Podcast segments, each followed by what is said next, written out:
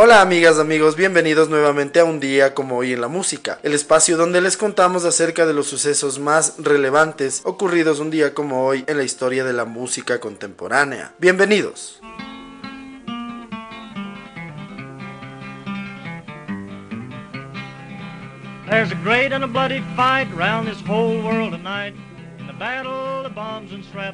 Un día como hoy en el año de 1912 nace en Okima, Oklahoma, el cantante y compositor Woody Guthrie. Dejó cientos de canciones políticas, tradicionales y canciones infantiles, además de otros trabajos. Sus grandes éxitos incluyen canciones como This Land Is Your Land, Tear the Faces Down, entre otros. Murió a los 55 años en Nueva York el 3 de octubre de 1967 de la enfermedad de Huntington.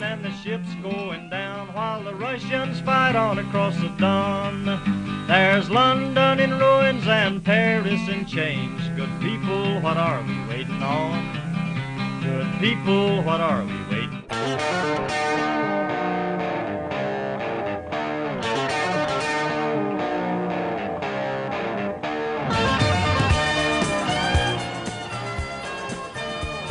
Día como hoy, en el año de 1945, nace el baterista y compositor Jim Gordon, uno de los bateristas más importantes de la historia. Gordon coescribió Leila junto a Eric Clapton cuando estaban en Derek and the Dominos y trabajó con The Everly Brothers, The Monkeys, The Birds, The Carpenters, Traffic, Steely Dan, Jackson Brown, en el Pet Sounds de los Beach Boys, en el All Things Must Pass de George Harrison, en el Imagine de John Lennon y en la canción Wichita Lineman de Glenn Campbell. En 1983, durante un episodio psicótico, mató a su madre y fue sentenciado de 16 años a cadena perpetua. Desde 1984 está en prisión.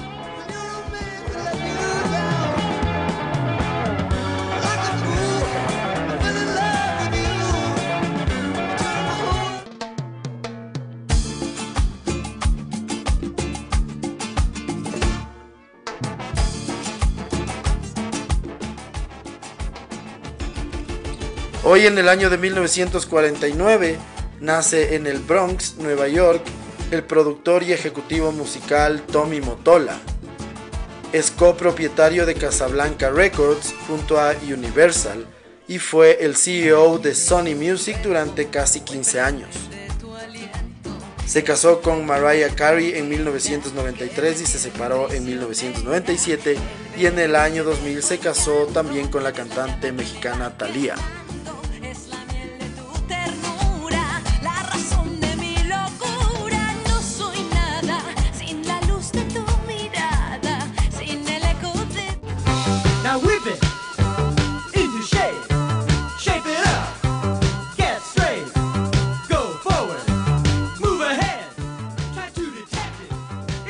Hoy, en el año de 1952, nace en Kent, Ohio, el compositor y productor Bob Casal. Fue guitarrista y tecladista de Davo. Falleció el 17 de febrero de 2014 a los 61 años en Los Ángeles, California.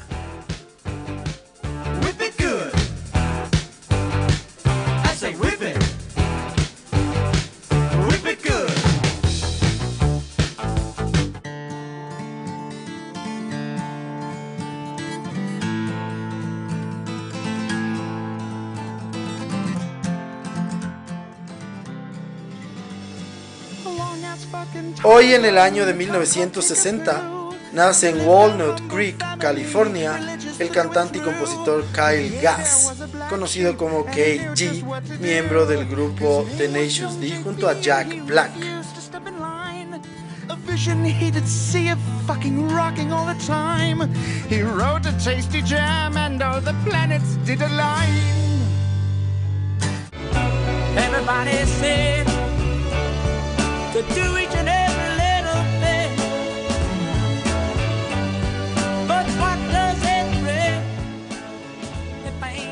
Un día como hoy en el año de 1967 se publica el primer disco británico de los Bee Gees llamado Bee Gees First.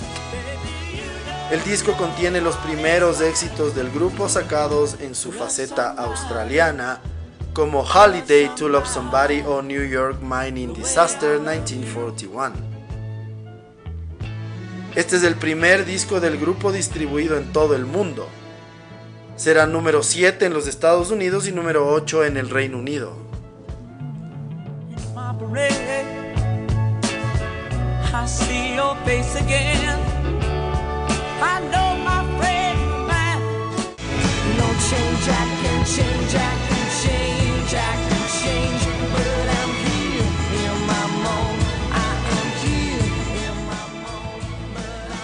Un día como hoy en el año de 1971, nace en Haydock, Lancashire, el guitarrista Nick McCabe. Él fue componente del grupo The Verve.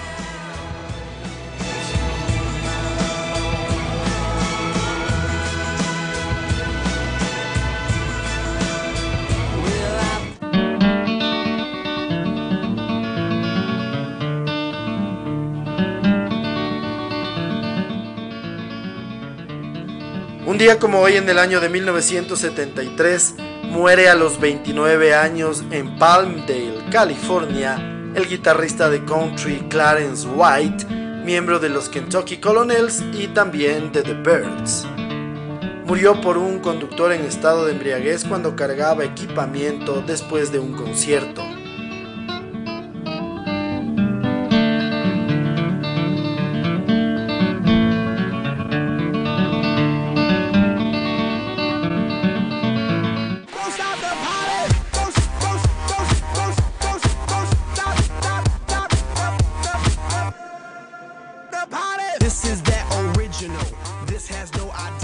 Día como hoy en el año de 1975, nace en Boyle Heights, en Los Ángeles, California, el rapero y cantante Jaime Luis Gómez, conocido como Taboo, componente de los Black Eyed Peas.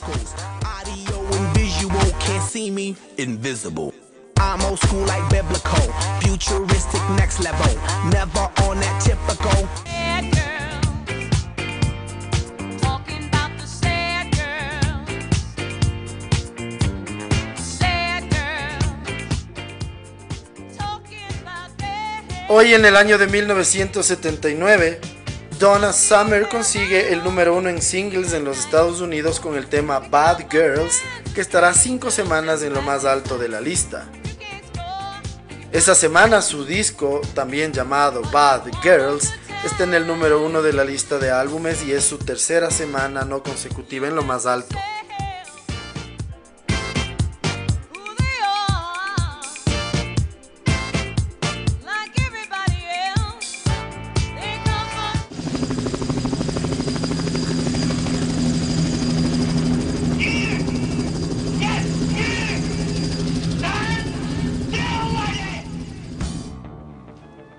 Como hoy en el año de 1982, se estrena en Londres la película The Wall de la agrupación Pink Floyd. Este es un film dirigido por el director británico Alan Parker, basada en el álbum de Pink Floyd del mismo nombre, The Wall. El guion fue escrito por el vocalista y bajista de Pink Floyd, Roger Waters. La película es altamente metafórica y rica en simbolismo y sonido. Presenta pocos diálogos y es conducida principalmente por la música de Pink Floyd.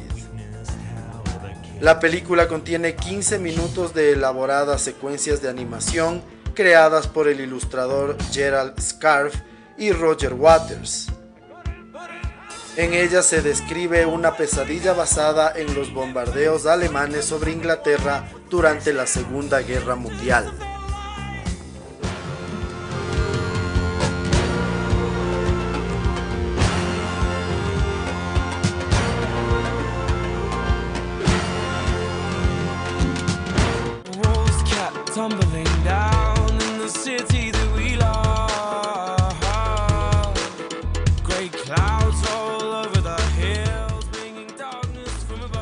Como hoy, en el año de 1986, nace en Londres el cantante y compositor Dan Smith. Él es el líder del grupo británico Bastille, que obtuvo el número uno en el Reino Unido con su primer disco llamado Bad Blood en el año 2013.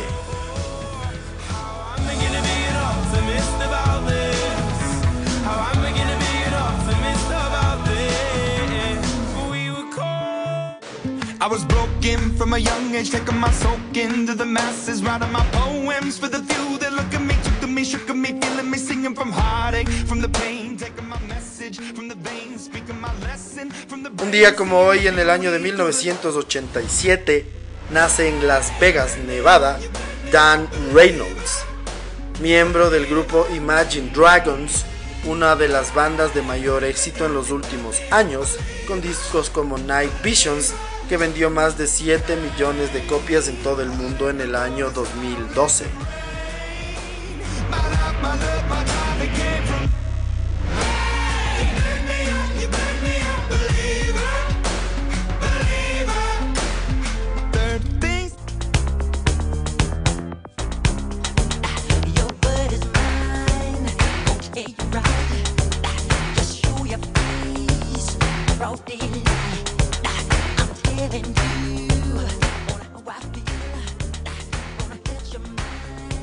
Un día como hoy en el año de 1988, Michael Jackson entra en el libro de récord Guinness al establecer un récord cuando toca durante 7 noches con todo vendido en el Wembley Stadium en Londres.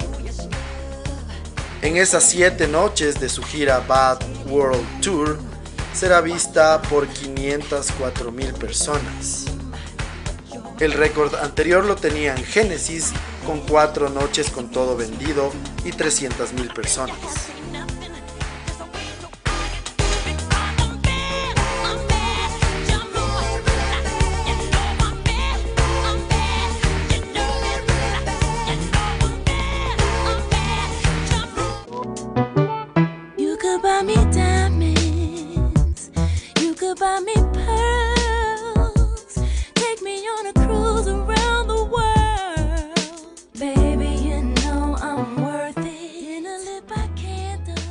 Día como hoy en el año 2001, Songs in A Minor de Alicia Keys consigue el número uno en la lista de álbumes en los Estados Unidos y estará en lo más alto durante tres semanas no consecutivas.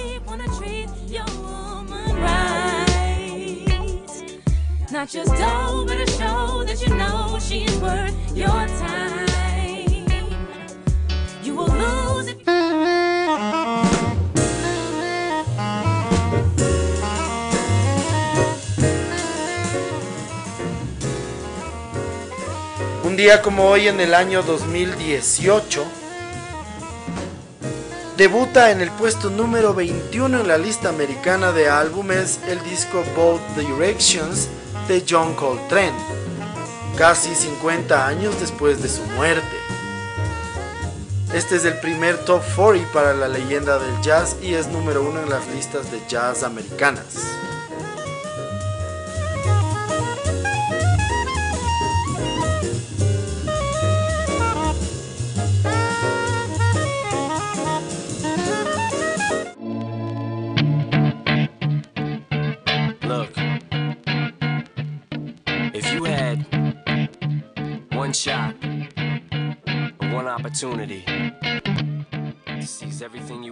Finalmente, un día como hoy en el año 2018, Eminem alcanza las 400 semanas en la lista americana de álbumes con Court and Cold The Hits.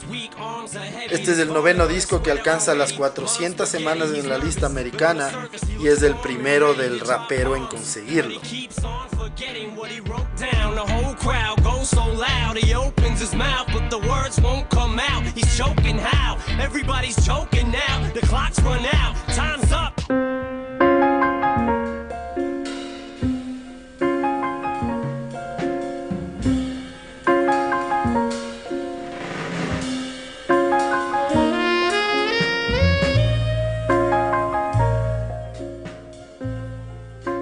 Así concluimos el recuento de las efemérides más importantes ocurridas un día como hoy, 14 de julio, en la historia de la música contemporánea.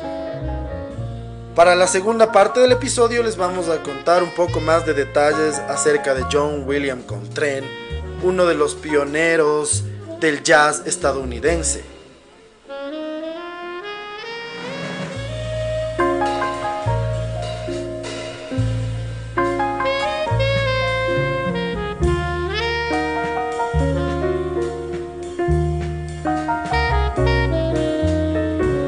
John Coltrane nació el 23 de septiembre de 1926 y murió en Nueva York el 17 de julio de 1967. Fue un músico estadounidense de jazz, saxofonista tenor y saxo soprano. Ocasionalmente tocó el saxo alto y la flauta. Cuando hablamos de John Coltrane, nos referimos a uno de los músicos más relevantes e influyentes de la historia del jazz. Está a la altura de otros artistas como Louis Armstrong, Duke Ellington, Charlie Parker y Miles Davis. Se casó en segundas nupcias con la pianista de jazz Alice Coltrane, quien vivió de 1937 hasta el año 2007. Su trayectoria musical estuvo marcada por una constante creatividad y siempre dentro de la vanguardia. Abarca los principales estilos del jazz posteriores al bop, como el hard bop, free jazz y jazz modal. La discografía de Coltrane es considerable. Grabó alrededor de 50 discos como líder en 12 años y apareció en más de una docena de discos guiado por otros músicos. Coltrane colaboró también con figuras de la talla de Charlie Parker, Miles Davis y el citado Thelonious Monk.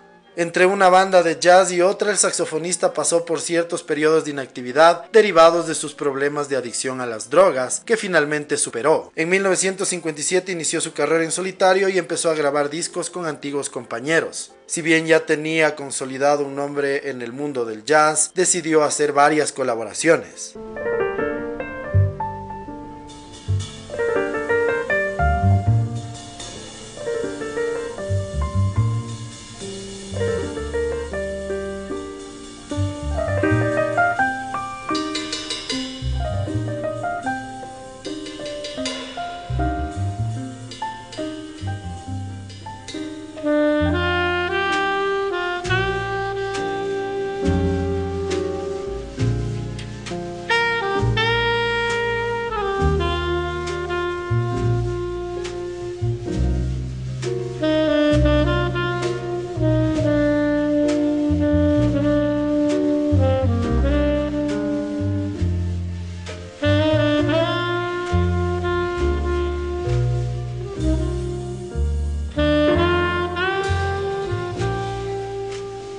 Hacia la década de 1960, con la aparición del free jazz representado en la figura de Ornette Coleman, John Coltrane dio un giro a su música, atraído por este nuevo estilo. Como discos más reseñables cabe mencionar The Champ en 1951, Soul Train de 1958, Milestones de 1960 y Expressions de 1967. Este es el último que publicó antes de fallecer de cáncer y en el que solo participaron el mismo Coltrane, su mujer Alice al piano y el percusionista Rashid Ali. La obra de Coltrane está conscientemente vinculada al contexto sociohistórico en el que fue creada, en concreto a la lucha por los derechos civiles de los negros. En muchas ocasiones busca una suerte de trascendencia a través de determinadas implicaciones religiosas, como se puede advertir en la que es considerada por la crítica su obra maestra, A Love Supreme. Una de las aportaciones más reseñables de Coltrane es a la que se refiere la extensión de los solos de jazz al eliminar cualquier límite temporal de los mismos y dejar su extensión al árbitro de las necesidades del intérprete. De ahí que algunos temas de Coltrane sobrepasan por ejemplo los 30 minutos.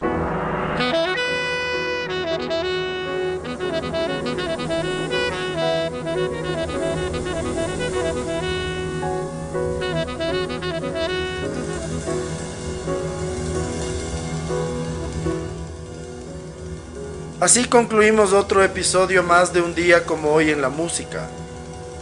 El día de hoy, entre otras cosas, pudimos conocer un poco más de detalles acerca de la vida y trayectoria de uno de los intérpretes y exponentes más importantes del jazz, John Coltrane.